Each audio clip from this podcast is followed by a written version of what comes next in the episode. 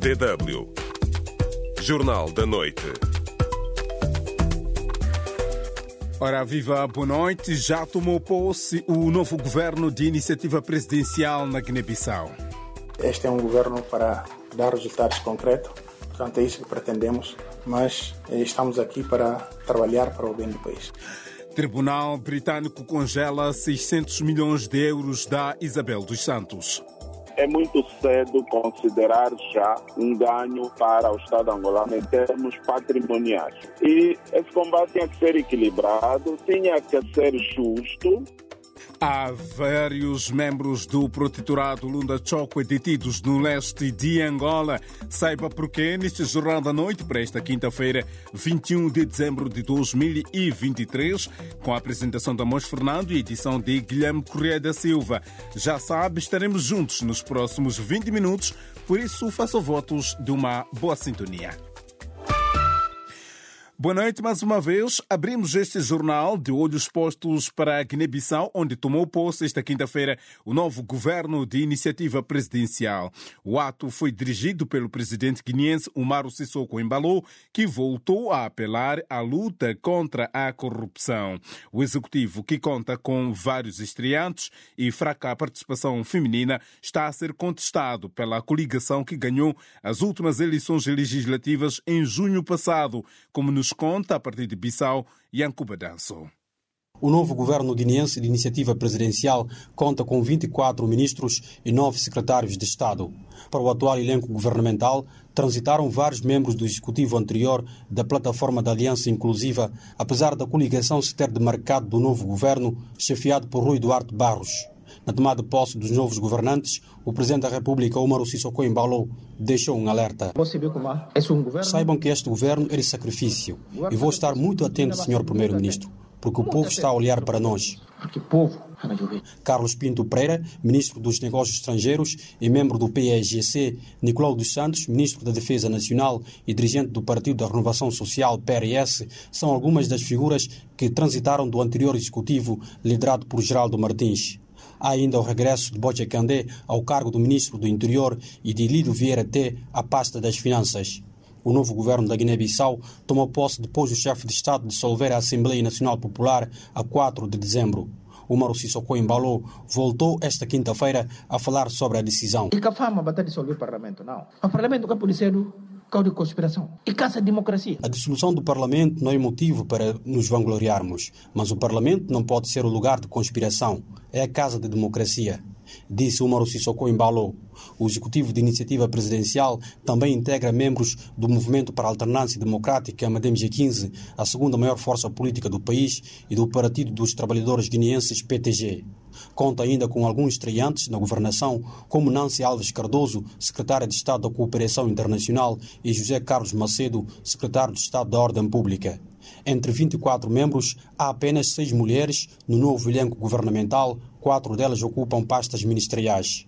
O primeiro-ministro Rui Duarte Barros comentou desta forma a fraca representação feminina. Este é um governo para dar resultados concretos, portanto é isso que pretendemos não interessa a forma como o governo eh, está, a composição, mas estamos aqui para trabalhar para o bem do país. A DW África contactou sem sucesso a coligação Plataforma da Aliança Inclusiva, vencedora das eleições legislativas de junho passado, para reagir à formação do governo de iniciativa presidencial. Aos jornalistas, o novo ministro das Finanças, Lido Vieira T, que ocupa as funções pela segunda vez, apelou ao entendimento entre os guineenses. Vamos deixar as questões partidárias de lado e ver a Guiné-Bissau como um bem comum que todos nós temos. De Bissau para a DW África, Yankuba Dançou. Muito obrigado, Yankuba Dançou. E no nosso espaço de debate, hoje perguntamos que expectativas têm sobre o novo governo guineense. Esta é a pergunta que está na nossa página do Facebook. Para já, Emílio Ito Lima escreve que, e passamos a citar, a expectativa é a mesma. O governo de bandidagem, pessoas que não têm o compromisso para com o nosso país, não ganharam as eleições e, por conseguinte, querem governar a todo custo. Mas para Baldeba Bakari, este é um, é um novo governo que traz esperanças renovadas para o povo guineense. Por seu turno, Zacarias Ferro diz que não há expectativa nenhuma com este novo governo, porque o plano do autoproclamado presidente da Guiné-Bissau, Umaru Sissoko Embalo, é manipular as próximas eleições presidenciais, porque sabe que com Domingos Simões Pereira vai ficar uh, derrotado logo na primeira volta. Mas comentários ainda neste jornal. Você também pode fazer parte do nosso debate. Pode responder à pergunta do dia no Facebook da DW África. facebook.com barra DW Português. Estamos à espera das suas reações.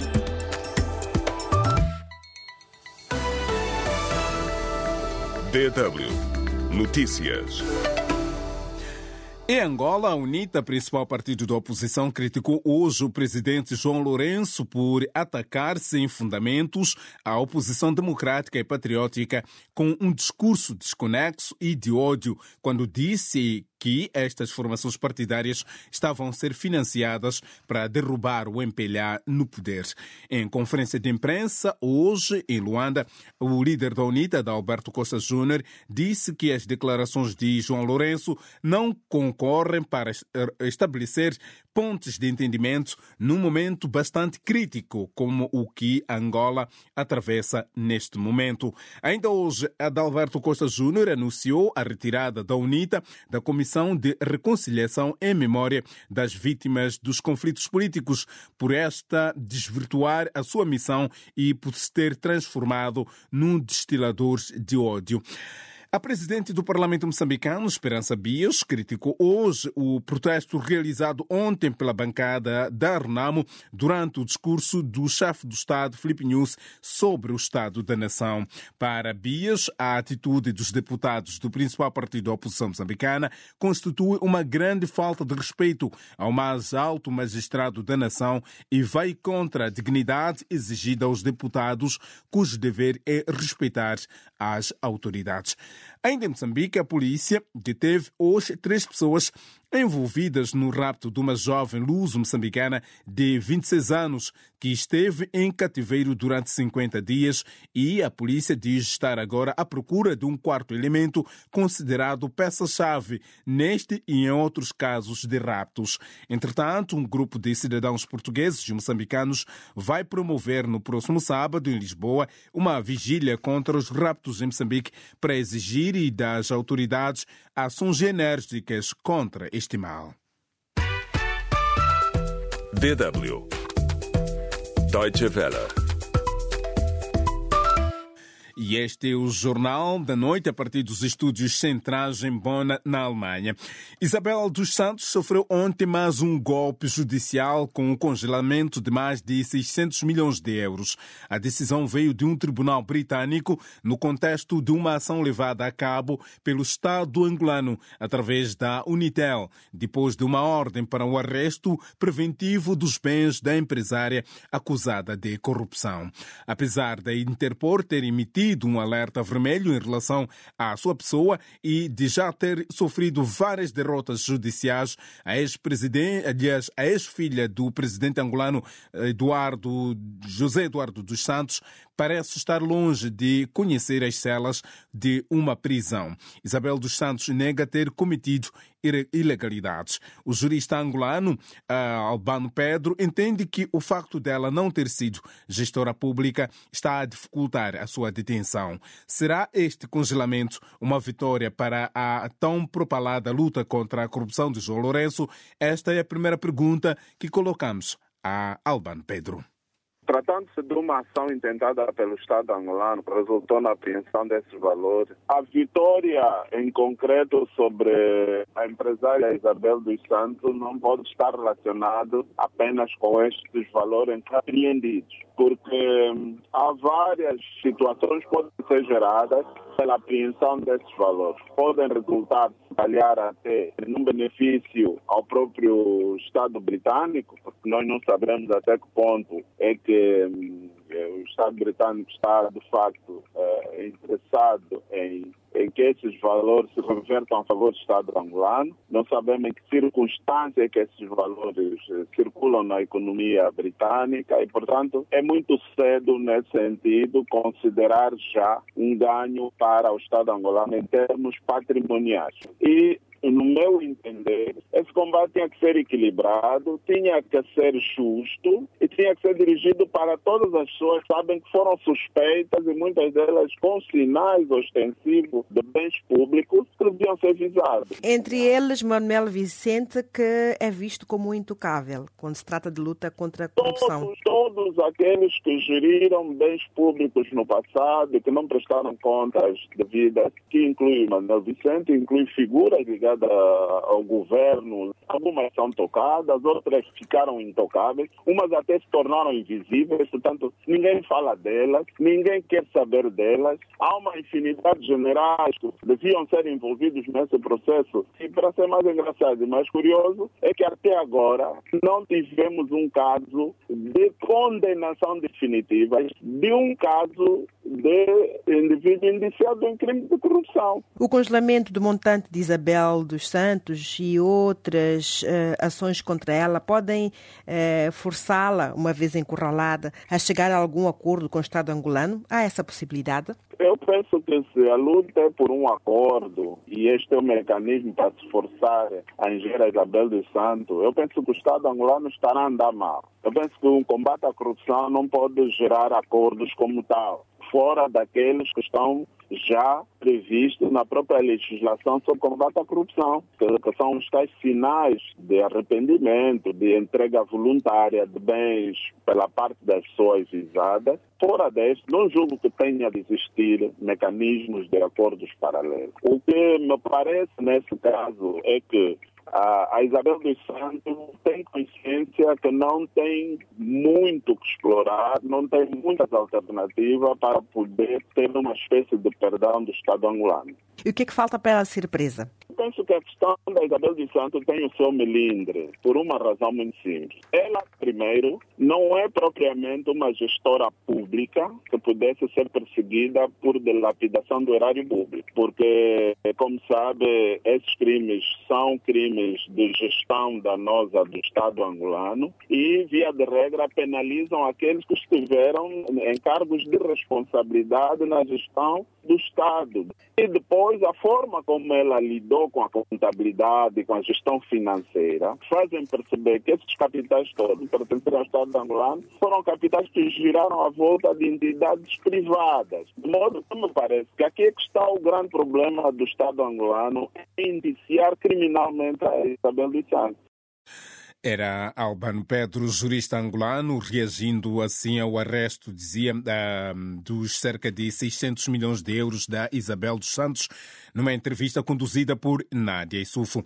E depois, ainda em Angola, o movimento de protetorado da Lunda Chokwe enfrenta uma batalha de quase 16 anos pela autonomia financeira, jurídica e administrativa da região. Recentemente, em outubro deste ano, vários membros foram detidos e julgados na província da Lunda. No entanto, a situação nas províncias de Mochico e Cubango ainda é mais preocupante, com vários indivíduos encarcerados sem acusação formal e outros cidadãos foragidos devido ao receio de detenção. No total, são aproximadamente 300 pessoas detidas no leste de Angola, segundo os advogados. Toda a história nos é contada a partir de Luanda por Boralho Ndomba. No Mochico, as detenções dos membros do movimento começaram dias antes de uma marcha que foi abortada pelas autoridades em Saurimo, na província da Lunda Sul, conforme revela Nelson Mucaso, ativista da Associação Bloco de Resistência do Leste. Meses após esse incidente, as perseguições contra os defensores da autonomia do leste de Angola continuam, com vários cidadãos agora foragidos temendo detenção. Mucaso denuncia que os detidos enfrentam condições adversas sendo impedidos de receber visitas. Estão mais de 50 pessoas detidas. Essas pessoas nunca foram vidas. Essas pessoas estão a ser eh, torturadas. Essas pessoas não têm direito a receber visitas. E essas pessoas estão a ser chamadas de altamente perigosas. Enquanto em Saurimo os manifestantes foram libertados, a situação no Mochico é tratada com sigilo pelas autoridades, conforme destaca Nelson Mucaso. Ele aponta a falta de cobertura mediática e discriminação quando se trata das questões do leste de Angola. Esta situação, se fosse no sul ou no norte, ou mesmo lá em Luanda, eu acho que até as organizações não governamentais que velam essas situações de defesa dos direitos humanos já estariam a par com esta situação, já estariam a divulgar isso. Mas como se fala do leste, a discriminação não é apenas aquela que o próprio MPLA e as suas instituições cria. A Associação Mãos Livres fornece apoio jurídico aos detidos e o advogado Salvador Freire confirma que o número de pessoas detidas continua a aumentar, com mais de 200 detidos na Lunda Sul, Lunda Norte, Mochico e Quando Cubango. A associação está empenhada em garantir que os seus direitos sejam respeitados. Uh, tivemos contato com todas as pessoas detidas, cerca de 290 o número de indivíduos detidos, dentre eles uh, pessoas consideradas como membros do Proturado Lunda Chopa, que tiveram postamente participado nesta manifestação. Não só na Lunda Sul, como também vamos nos deslocar a Quando Cubango, ao Mochico e Lunda Norte, para também vermos uh, o que é que nós podemos fazer em relação a essas pessoas que estão detidas. Em Saurimo, o processo está em andamento, aguardando a data do julgamento, mas no Mochico há uma dezena de cidadãos afetos ao movimento protetorado Lunda Choco em prisão preventiva no Luena. Porque o processo está a decorrer e nessa altura estamos a aguardar que o, o tribunal nos notifique para estarmos presentes nessa sessão de julgamento na Lunda Sul e também noutras províncias onde foram recolhidos indivíduos pertencentes ao movimento protetorado Lunda Choco. Quatro pessoas foram colocadas em liberdade sob o termo de identidade e residência. Entretanto, fonte do Ministério do Interior confirma que uma dezena de cidadãos afetos ao movimento protetorado Lunda Chokwe estão em prisão preventiva no Luena Muxico. O processo está em fase de instrução preparatória e a fonte avança que os mesmos foram detidos em flagrante delito e outros mediante mandato de detenção expedido pelo Tribunal de Luanda para DW Borralho Ndomba. DW Notícias. Ora, é notícia de última hora que pelo menos 15 pessoas morreram e cerca de 30 ficaram feridas após um tiroteio numa universidade em Praga, na República Checa. O ataque não tem aparente ligação ao terrorismo internacional, garantem as autoridades locais. O atirador foi morto no local do ataque pela polícia. Vários líderes europeus já lamentaram e condenaram o ataque ocorrido esta tarde em Praga. A comunidade da África Oriental concluiu hoje a retirada das tropas da Força Regional destacada para o leste da República Democrática do Congo, depois de Kinshasa não renovar o seu mandato e ter criticado a sua eficácia. A missão era composta por tropas do Quênia, Burundi, Uganda e Sudão do Sul e começou a ser destacada para a RDC no final do ano passado, na sequência da reativação do grupo rebelde M23. O Comitê Internacional da Cruz Vermelha e as agências humanitárias das Nações Unidas manifestaram-se hoje preocupados com a extensão do conflito sudanês na segunda cidade do país, Wadi Madani, que provocou uma nova onda de deslocados internos, estimados em mais de 300 mil. E depois, a ONU reconheceu hoje pela primeira vez que quase toda a população da faixa de Gaza arrisca uma situação de fome caso persista o conflito e a ajuda suficiente continue sem chegar ao enclave devido ao bloqueio israelita. Um relatório elaborado por diversas agências das Nações Unidas indica que 90% da população da faixa de Gaza, calculada em 2,2 milhões de pessoas, já se confronta com um nível de crise no limite inferior da escala de segurança alimentares. Enquanto isso, o Grupo Hamas recusou-se hoje a continuar com as negociações no Egito para uma nova troca de reféns por prisioneiros palestinianos se esta não for acompanhada por um cessar-fogo permanente na faixa de Gaza. DW Espaço do Ouvinte. Que expectativas tem sobre o novo governo guineense? Esta é a nossa pergunta do dia. Para já, Ibrahim Ben espera que o Supremo Tribunal de Justiça reponha a legalidade constitucional na Guiné-Bissau. Saliu Jau questiona que expectativas poderíamos ter nesse bando de corruptos. O povo escolheu claramente nas urnas a coligação Pai Terra Arranca que governasse durante quatro anos. É muito vergonhoso o que se passa na Guiné-Bissau, escreve esse nosso internauta. Para Ibrahim Issa o novo governo vai ao poder só para roubar, como fez nos últimos três anos. Vai também perseguir as pessoas que têm visões e opiniões diferentes e vai tentar organizar eleições fraudulentas. É ponto final ao Jornal da Noite desta quinta-feira, que teve a edição de Guilherme Correia da Silva e a apresentação de Amos Fernando. A todos, boa noite, até a próxima.